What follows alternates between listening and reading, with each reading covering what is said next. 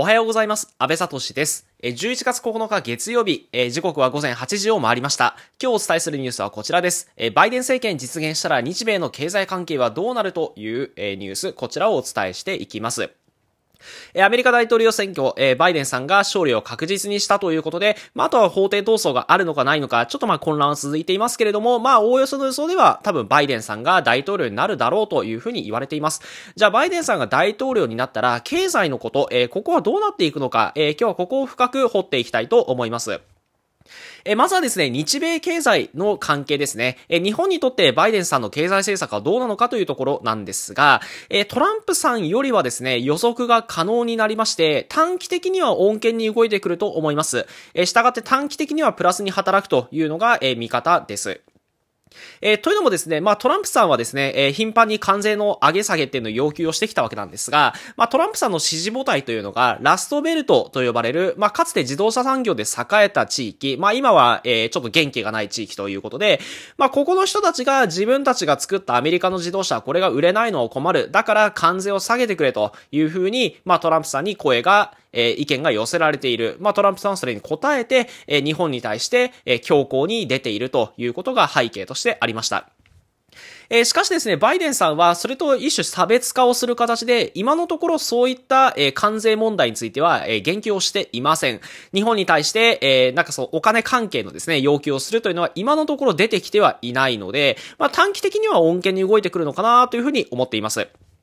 えー、ただですね、短期的というのは長期的に見ると、えー、やはり強行に出てくる可能性はありまして、というのも2年後の上院選挙、えー、これ舞台がラストベルトの舞台なんですね。えですので、まあ、ここの人たちの票を取るためには、日本に対してある程度強く出なければ票が取れないということで、まあ、長期的に見ると強行に出てくる可能性は十分あるかなと見ています。え、続いてですね、え、米中関係ですね。え、米中の関係を見ていくと、え、まあ一部ネット党を見ているとですね、まあ民主党後のバイデンさんっていうのが親中派だということでをコメント見かけるんですが、まあこれは誤りだと思います。でですね、今やあの民主党、それからバイデンさん含めてですね、アメリカの政治家たちっていうのは中国はリスクだっていう認識がすごく強いです。えー、これは共和党だろうが民主党だろうが、えー、同じだろうというふうに思います。え、確かにですね、トランプさんよりはバイデンさんの方が予測しやすいですよね。まあトランプさんは一人でバーンって決めちゃうタイプなので、え、結構予想できなかったんですが、まあバイデンさんは予想できる。予想できるという点では中国も動きやすいところはあるでしょう。え、ただですね、トランプさんというのはあくまで自国の利益になるかどうかっていう尺度で測っているんですね。で、バイデンさんはそれに対してアメリカの伝統的なスタイルを継承すると見られています。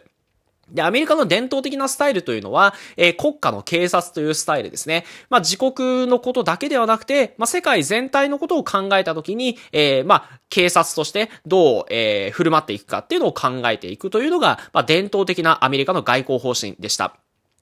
えー、ですのでですね、今中国が行っている中への弾圧、それから外への膨張、まあ、例えば国内に向けては、えー、内モンゴル自治区の人たちに対して、えー、北京語の強制をしたりとかっていう報道が一部ありました。えー、それが外に対しては尖閣諸島、日本に対しては、まあ、もうほぼ毎日のようにですね、えー、ここ最近は、えー、領海侵犯をしているということがニュースになっております。まあ、こうした中国に対して厳しく向き合うだろうというふうに予想をしています。えー、特にですね、バイデンさんにとって、この人権問題っていうのは非常に重要なテーマでして、まあ、国内で、えブラックライブスマターの、え、運動によって支持が得られたっていう側面がありますので、え、国内の黒人差別の問題に結構意欲的に取り組まれている方でもあります。で、一方でですね、中国の人権問題、えー、これにも取り組むことで、リベラル派からの評価が得られるのではないかなと見ています。まあ、このバイデンさんにとって人権問題というのは、えー、まあ、ある意味その票を取るための、えー、重要なイシューの一つでありますから、まあ、ここの人権問題というのは見逃さな、見逃さないだろうと、えー、従って中国に対してはある程度厳しく出てくるんではないかなと見ております。えこの点ですね、ドイツやフランスといった、えヨーロッパの国々との連帯も期待したいところです。えヨーロッパの国々、え人権問題に対しては結構ね、え人権意識が高い国々が多いです。えドイツ、えそれからフランス、ですね。まあ、ちょっとイギリスはジョンソン首相がどちらかというとトランプさんみたいな方なので、えー、どう転ぶかわからないですが、まあ、こうした、人権意識が高い国々との連帯ということも今後期待していきたいと思います。えー、最後にですね、米国内の経済政策というところで見ていくと、えー、トランプ、あ、ごめんなさい、バイデンさんの主張としては、えー、まず財政出動ですね。2兆ドル規模の財政出動をすると、これ日本円にして約210兆円、とんでもない額なんですよね。え、この財政出動と、それからグリーンニューディール、え、要は、えー、環境に優しい、えー、エネルギー開発をすると。で、そうすると雇用が生まれると。で、雇用が生まれて経済が循環していくと。まあ、これ、グリーンニューディールと呼んでいるんですけれども、まあ、この二つが目玉かなと見ています。で、まずですね、この2兆ドル規模の財政出動については、えー、これそもそも実現できるのかっていう問題があります。えー、というのも議会で共和党が多数派を今回占めましたので、えー、この共和党の理解を得られるのかどうか、えここがかなり重要かなと見ております。え、それからグリーンニューディールですね。グリーンニューディールもまどこまでちょっと本気で取り組めるかっていうところはちょっと不安でして、要は言ってることはいいと思うんですが、これができるかどうかっていうところなんですよね。えーというのもですね、えー、グリーンニューディールやるとどこが一番困るかっていうと、ラストベルトが一番困るんですね。ラストベルトは石油産業が主ですから、まあ、自動車産業だったりっていうのが主ですから、ここの人たちっていうのはグリーンニューディール減ったくれって思ってる人たちですよね。で、ここに対してどうアプローチするかっていうところがすごく大事です。実現する上でどう、できるかどうかが大事なんですよね。で、バイデンさんですね、最後のテレビ討論会で石油産業への補助金カットっていうのを発言してるんですよ。えー、これ結構すごいですよね。要はラストベルトに対して今補助金っていうのをバンバン出しているんだけれども、その補助金をカットするよっていうふうに言っています。えー、ということはある程度グリーンニューディールに対して意欲はあると見られています。え、一部ですね、報道の中では、バイデンさんのホームページからグリーンニューディールに対しての公約が消えたという報道がされたりもして、えー、本当にグリーンニューディールやるのっていう話が出ていたんですが、まあ多分やる気はあるのだろうなというふうには見ております。えこの二つの政策ですね、え財政出動とグリーンニューディールということで、この二つが目玉になると思います。え書いてあること、バイデンさんの主張自体は理論と科学に基づいた、本当王道中の王道っていうところへ行こうとしてるのかな。まあ、トランプさんがですね、どちらかというと科学にはある程度否定的で、え、まあ、要はポピュリズム的な要素があったわけですよね。人々がどう思うか。ですね。人々の理解を得られるかどうかっていうところがもう主だったわけですから、まあ科学に対してはちょっと懐疑的な見方をしていたトランプさんに対してバイデンさんは理論と科学をすごく重んじるという態度を今のところ示していますので、えー、これ書いてあること自体は真っ当だなと思うんですが、これが実現できるかっていうか、ことはちょっと別問題なわけですよね。え議会では共和党が多数派です。それから州知事も多くが共和党ということ。えそれから国民の4割はトランプ支持ということを考えると、まあ、すんなりとは進まないだろうなと。ある程度、折衝していく、妥協点を見出していくということが、え今後必要なのかなと思っております。えー、それから二つ目のニュースなんですが、えー、まあ、ニュースというか最近の兆候ですね、えー、GoTo トラベルについて、えー、ちょっと話をしていきたいと思います。えー、GoTo トラベル、えー、始まってから数ヶ月経ちまして、まあ、東京都も10月から、えー、入ってきて、まあ、1ヶ月ちょっと経ちました。えー、個人的に GoTo 自体はですね、すごくいい政策だなと思ってはいたんですけれども、まあ、現状についてお話をしていきます。で、まずですね、この GoTo トラベル使ってる層が誰なのかっていうところ、ここがすごく重要なんですけれども、えー、若年層が結構使っています。えー、特に学生ですね。えー、それから使っている額、まあ、費用としては1万円以下が、えー、関数を占めるということで、まあ、比較的安い旅行代金の旅行というものが、え、多くなってるんですね。え、当初の予想ではですね、割引率から考える、割引が率ですから、え、高級旅館に泊まった方が割引額が大きいわけですよね。だから、大きい旅館にばっかり泊まって、安い旅館には泊まらないんじゃないかっていうような予想がされていたんですけれども、まあ、そこはギャップがありました。えむしろ安い旅館、えそれからホテルの方が、え多く泊まっているということが分かっております。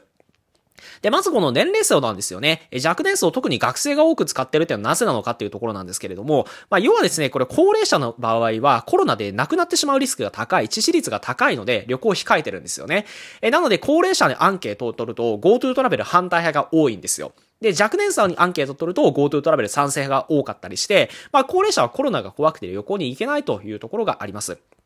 じゃあなんで若年層の中でも学生がよく使ってるのかっていうと、要は休み取れるんです、学生は。でも若年層と言ってもサラリーマンの人たちってもう仕事がある程度スタートしていますから、まあ簡単においそれと旅行に行けないわけですよね。えー、有給取りますって言ってもコロナでこんなバタバタしてる時に有給取るのっていう風になってしまうので、まあなかなか取りづらい。まあその点学生はですね、誰に何を言うでもなく、まあ勝手に授業を休めば旅行は行けるわけですから、え、まあ、こうした背景がある。で、しかも今はですね、えー、大学がオンライン授業になっていて、なかなか外に出れない、えー、外に出る機会が欲しい、友達と遊ぶ機会が欲しい、ということは、えー、GoTo トラベル絶好の機会ですよね。で、とはいえ学生はお金がありませんから、まあ、高級旅館に泊まるというよりは、え、安い旅館に泊まって、えー、行くと、ホテルに泊まっていくというところが多いのかなと思っております。え最近ですね、実際よくあの、旅行の計画を立てている大学生っていうのは遭遇しまして、えまたスーパー銭湯に行くのが趣味なんですが、まあ、そこに大学生たちの会話ですね、まあ、ちょっと耳に入った程度なんですけれども、え旅行の計画を立てていたりということがよくありました。はい。えー、ということで、まあ、GoTo トラベルについての話なんですけれども、えー、それ以外にもですね、今出てるもの、メジャーなものとしては、GoTo Eat。えー、これは非常に使ってる人多いかなと思います。えー、一律で昼と、昼だと、えー、500円。え夜だと1000円分ポイントがつくということで、えー、まあ、かなりこれ額としては大きいですよね。えー、昼ご飯、例えば700円の定食を食べたら実質200円で食べられると。まあ、これサラリーマンにとっては超ありがたいものですよね。私もよく使っています。えー、こちらはですね、休みの予定を取らなくてもすぐに使えますので、えサラリーマンにとっても使いやすい、え制度なのかなと思っております。えー、実際ですね、えっ、ー、と、お昼、えー、中華料理屋さんがよく行ってるところなんですが、話を聞いてみると、えー、GoTo Eat、まあ、最近始めたというおっしゃっていたんですけれども、え、すごく使ってる人が多いということでお話をされていました。え、ポイントを使うということは、まだあまり経験がないようだったんですが、え、ポイントを貯めに来る、要は GoTo Eat を使って、え、予約サイト、ホットペッパーとかで予約をして、え、ご飯を食べに来るという人がものすごく増えたという話がありました。え、こちらもじわじわ浸透してきてるなと思いまして、えー、まあ、トラベルにせよ、イートにせよですね、この使い勝手がいい、えー、使い方がわかりやすいというところはかなり人気の秘訣なんじゃないかなというふうに思っております。まあ、ネットで簡単に予約して、もう特に何か手続きをするわけでもなく、予約すれば、えー、ポイントがつくというところは非常に魅力的ですよね。で、とはいえですね、これ源泉としては我々の税金なわけですよ。えー、まあどうせ後で付けを払うわけなんですよね。えー、コロナ対策税なんていう話も、えー、一部出ていました。えー、この付けを後で払うということであれば、今のうちに使ってておかないと損だなというところであります。え、11月9日、今日のニュースはこの辺りにしておきます。ありがとうございました。